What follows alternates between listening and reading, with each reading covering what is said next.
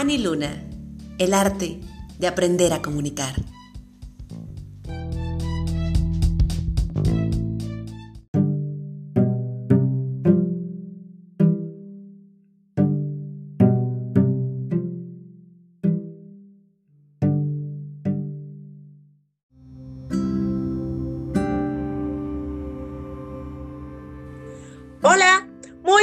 Noches tengan todos. Como siempre es un gusto, gustazo poderlos saludar y obviamente platicar de temas importantes, interesantes, innovadores, del momento, por decirlo de alguna manera.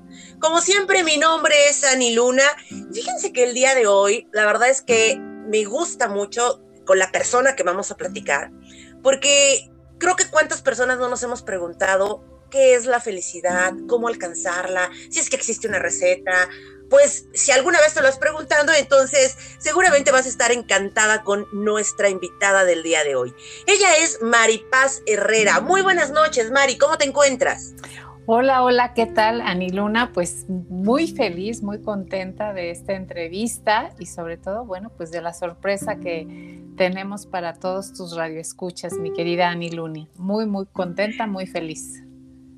Oye, Mari, la verdad es que a mí lo que me gusta mucho es este tema, precisamente creo que especialmente en estos tiempos, que bueno, más adelante me platicarás, ¿cómo es que entonces nosotros, bueno, buscamos la felicidad, pero yo creo que antes de hablar sobre cómo buscarla, sería interesante que tú desde tu perspectiva nos pudieras comentar, ¿qué es la felicidad?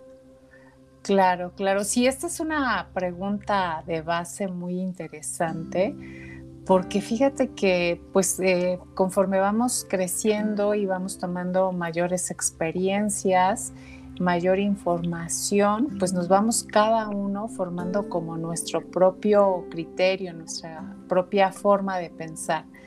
Sin embargo, bueno, pues los expertos de la psicología positiva y en particular voy a citar a una de mis eh, autoras favoritas, que es Sonia Lubominsky. Fíjate que ella tiene un concepto de felicidad que se me hace súper bonito, súper interesante, que justamente tiene que ver con la felicidad es un estado en el que nosotros experimentamos que nuestra vida es buena y tiene sentido.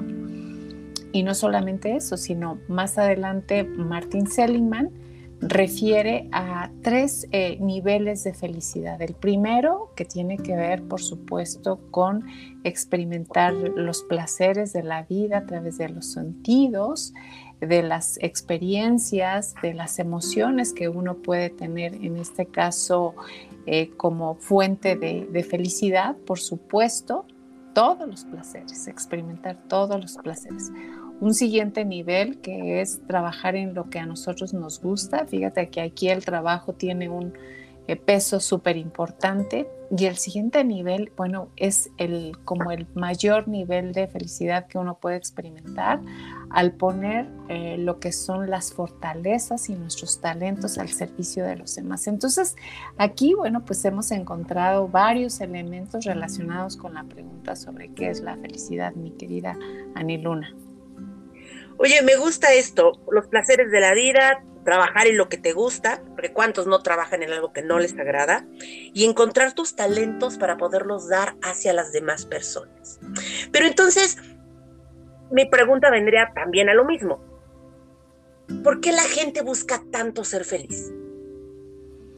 Eh, pues fíjate que... Mm, no sé si yo esté de acuerdo en que las personas buscan tanto la felicidad, porque en realidad cuando, y te vamos a poner como este ejemplo, y no ahorita en pandemia, sino antes de la pandemia, en donde la pregunta es, eh, ¿cómo estás? ¿Cómo te encuentras? Ay, pues hay más o menos, hay pasándola. Yo creo que de cada 10 personas a, a las que les preguntamos esto, normalmente es pues ahí, ahí voy, ahí, ahí la voy pasando, ¿no? Como que hay, se, se ha visto como una respuesta normal el tener una vida más o menos, es el, el irla pasando, o en su caso, todo el tiempo, bueno, pues estar en la queja de que pues la situación está difícil, está complicada, es que mira, alguien tiene la culpa de lo que a ti te está ocurriendo, menos tú. Entonces, en ese sentido,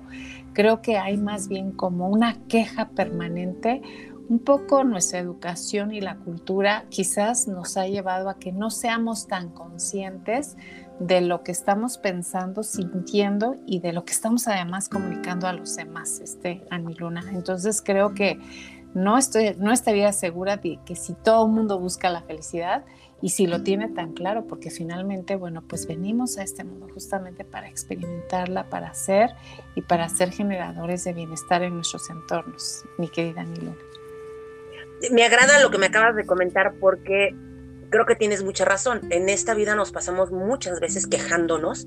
Este, ¿cómo estás? Más o menos, tienes toda la razón. Este, y, es que no, no encuentro. Eh. Pero eh, entonces, ¿no crees que es más que nada una cuestión de, de no encontrarla? De, de, esta búsqueda probablemente de querer ser feliz, no encontrarla y por eso me conformo?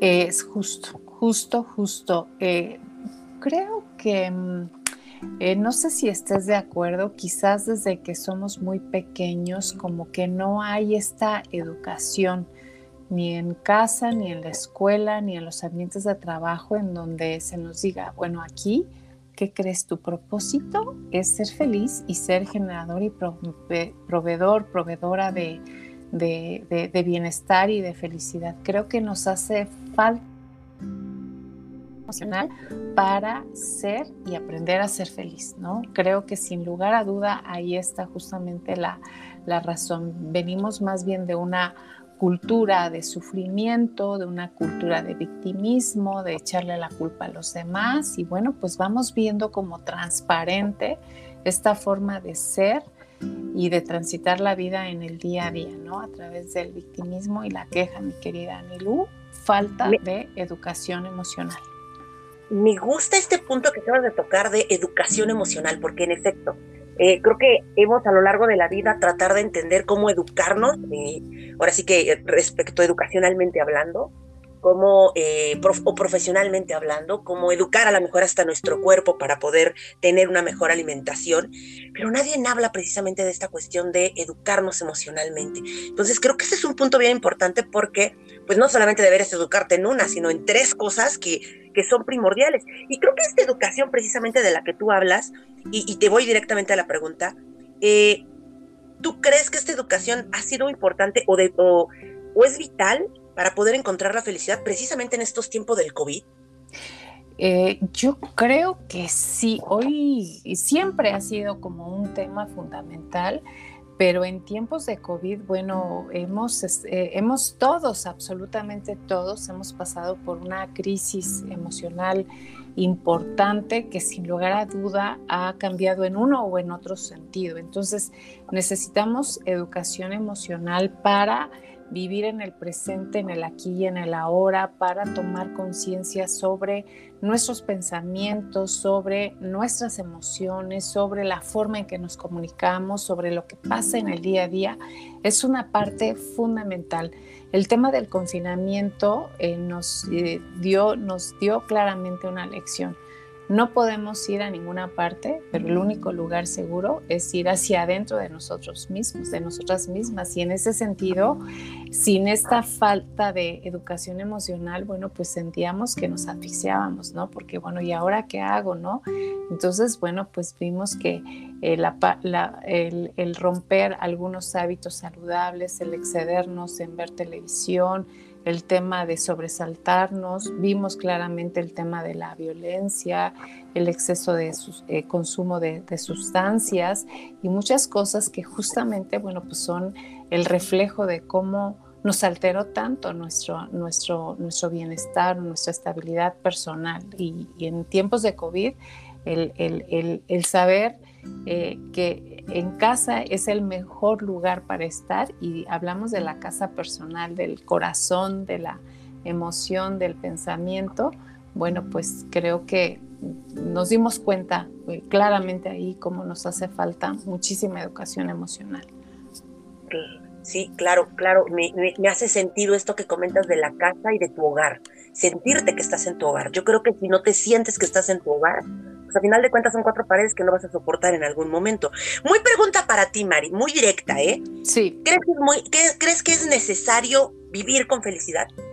Es parte de la vida, indispensable. Indispensable y quizás aquí eh, venga como el replanteamiento de lo que pueda ser un estado de un estado de bienestar y es indispensable para la vida cotidiana ser feliz para trascender, ser feliz para, para, para, impactar positivamente, pues en primer lugar en, tu, en, en, ti misma. Ese es el primer punto, ¿no? Si tú estás en un estado de bienestar, en el sentido en, de, en donde vas a alinear lo que son tu estado emocional, mejorar lo que te va a permitir, esa, esa claridad emocional te va a permitir actuar con un pensamiento positivo hacia tu bienestar personal. Si es así, vas a poder generar relaciones significativas positivas en tu entorno familiar y del trabajo, por supuesto.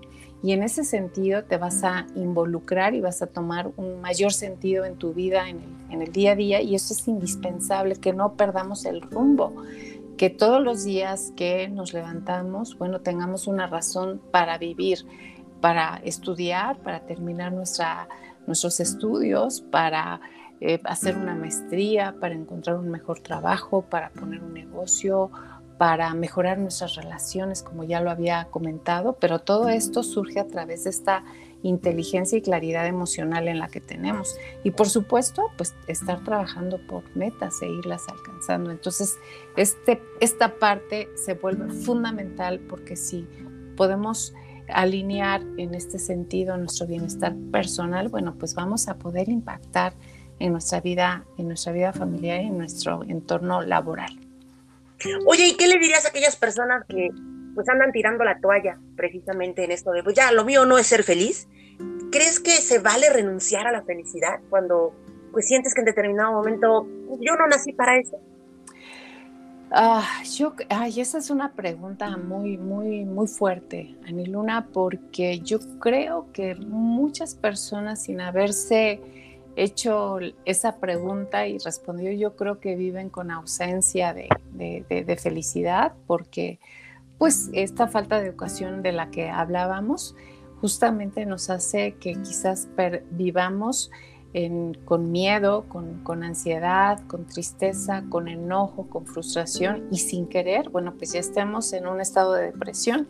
Y a lo mejor no es a, a, causa del COVID precisamente, a lo mejor el COVID vino como a endurecer ciertas condiciones, a lo mejor desde antes ya había renunciado a ella. ¿Y cuándo renuncio a ella? Cuando eh, me desintereso de lo que ocurre a mi alrededor y cuando no tengo un sentido, cuando no tengo interés, cuando pues, todo me da igual, cuando estoy desinteresada, cuando estoy frustrada, cuando me, me torno en, un, en una actitud de víctima en donde todo el mundo, todo el tiempo le voy a echar la culpa a las demás personas, cuando no soy responsable de mis pensamientos, de mis emociones y de mis decisiones y de la forma en cómo me comunico. En ese momento ya renuncié a todo el bienestar que yo podría ser capaz de generar.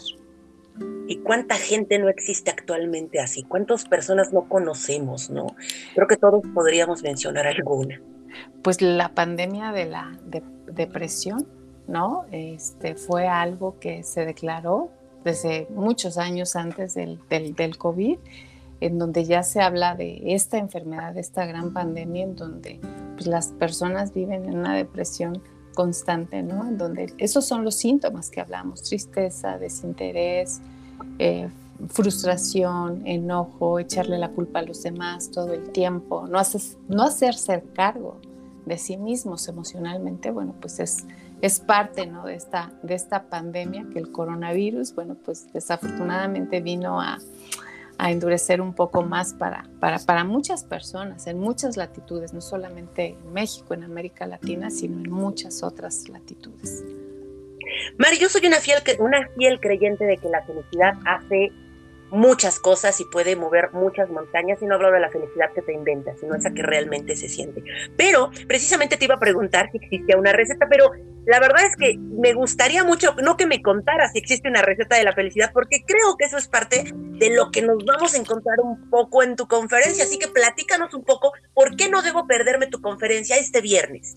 Eh, pues mira, yo creo que si en este momento estás en una situación donde la misma circunstancia en la que vivimos, en, en familia, en la economía, y sientes como ansiedad, como miedo, tienes incertidumbre de lo que va a suceder, no sabes por dónde retomar los hilos de tu vida, tienes varios proyectos, justamente ahorita platicaba con una colega en Guadalajara y le decía, bueno, a ver, ¿por dónde? Es que, ¿cuáles son los proyectos que tienes un plan para desarrollar esos proyectos? ¿Quieres encontrar orden? ¿Quieres encontrar significado?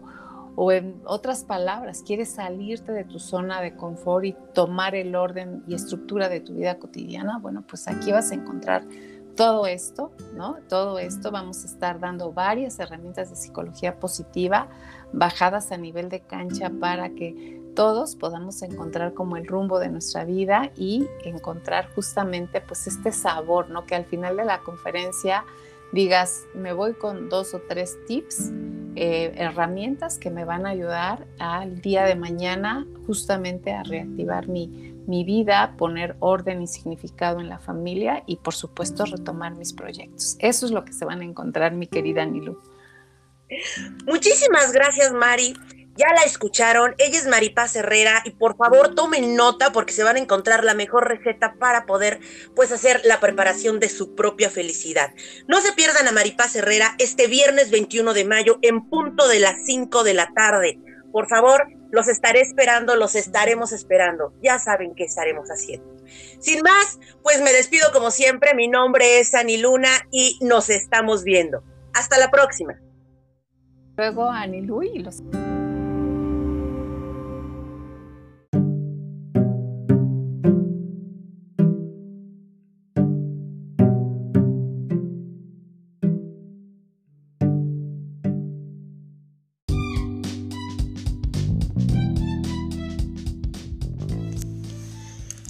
Luna, el arte de aprender a comunicar.